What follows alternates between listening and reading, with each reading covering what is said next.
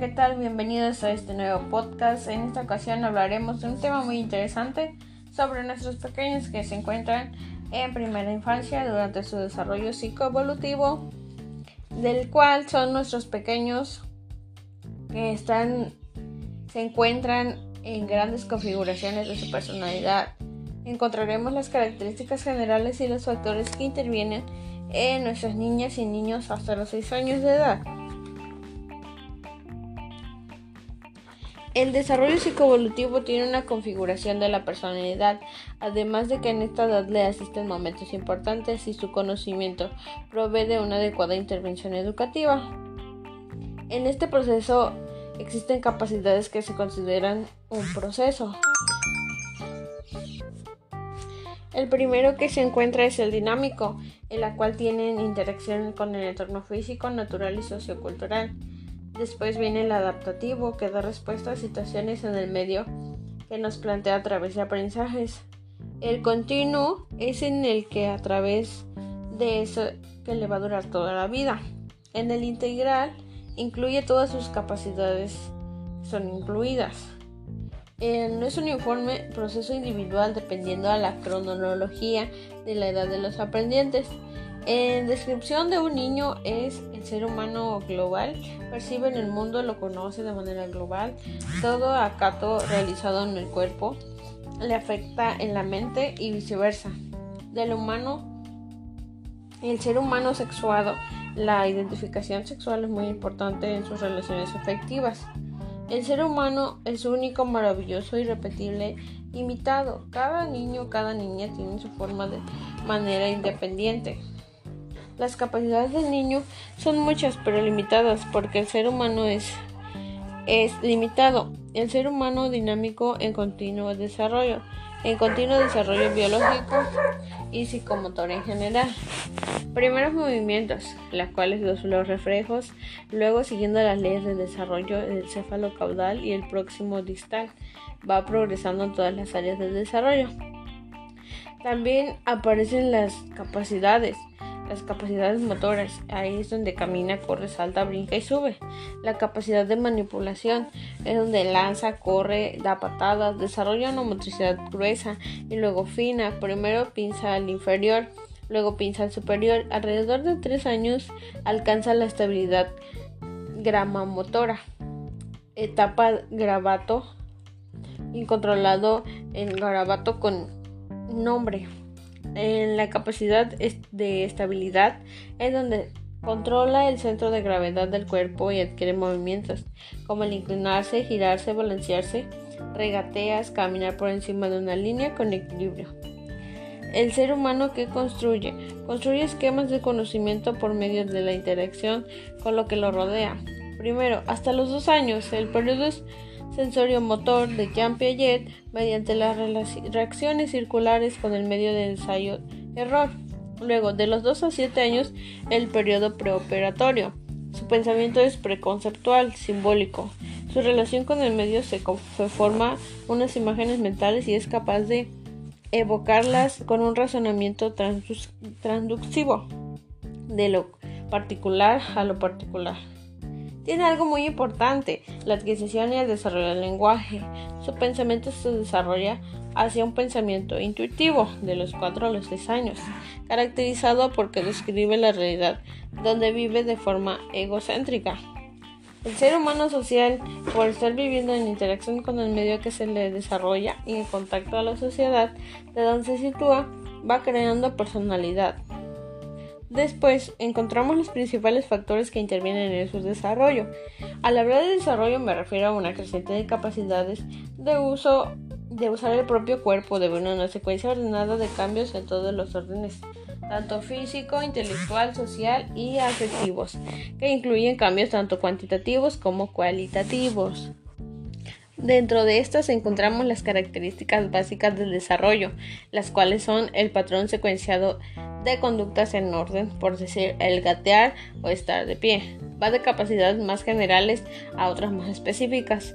Es un proceso continuo, ya que va desde el nacimiento hasta la muerte. Este proceso no es uniforme para cada área ni para cada rasgo dentro de cada área. Se da una correlación entre el desarrollo físico y mental.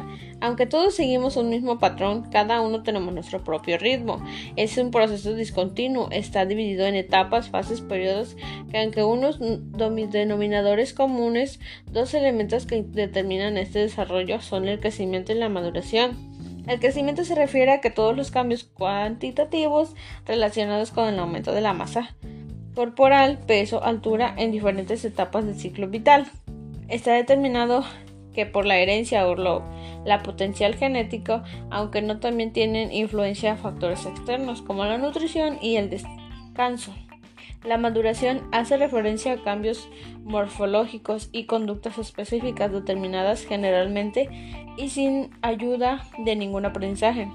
Los factores que intervienen en el desarrollo psicoevolutivo son dos, factores externos, como es la alimentación o la nutrición, variables ambientales, el clima afectivo, estimulación o experiencias del niño, es decir, la herencia cultural y el aprendizaje social. La corriente defensora de este tipo de factores es la corriente ambientalista. Eh, dentro de los factores internos está el potencial genético y la carga hereditaria del niño, su particular maduración en el sistema nervioso, es decir, la herencia genética y la maduración orgánica. La corriente defensora en este tipo de factores es la corriente organicista. Las críticas que se le hacen en esta corriente son también que se ha comprobado diferentes culturas determinantes diferentes de otras culturas. En la concepción ambientalista ambiente, las características psicológicas de un individuo en su conducta vienen determinadas directamente por las características del medio ambiente. Las consecuencias pedagógicas que se pueden extraer de la única consideración de esta corriente son el sujeto es pasivo y el aprendizaje se realiza mecánicamente. Las críticas a las que se ha sometido en esta concepción son entre otras, esta concepción queda sujeto a un papel pasivo, que no es el protagonista de los propios aprendizajes.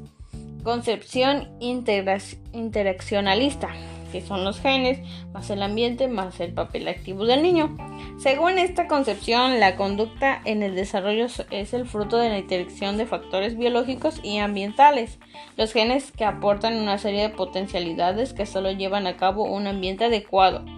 Eh, dentro de las consecuencias pedagógicas se pueden extraer de la única consideración en esta corriente son que hay que planificar la interacción de genes en el ambiente mediante la educación. Ha de haber riqueza de experiencias y estímulos, así como de ambientes, de modo que los niños retrasados puedan recuperar o superar sus deficiencias con una planificación adecuada.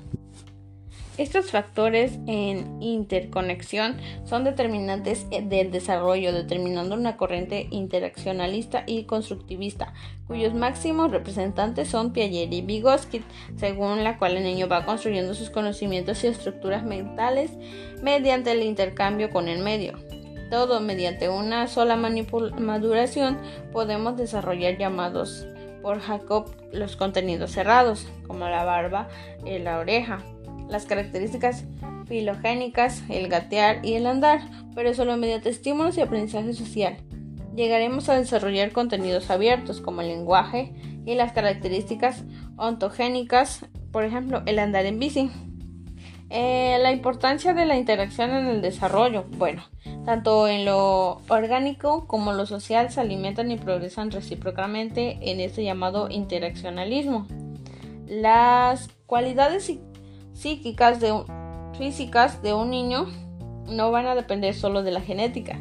Es decir, que es necesario que haya interacciones, que, que el niño reciba estímulos que provoquen en él una respuesta en sí.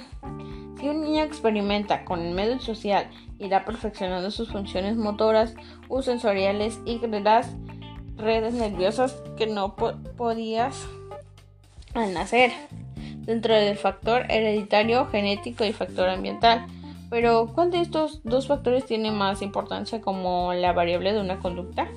En concepción inactista de los genes.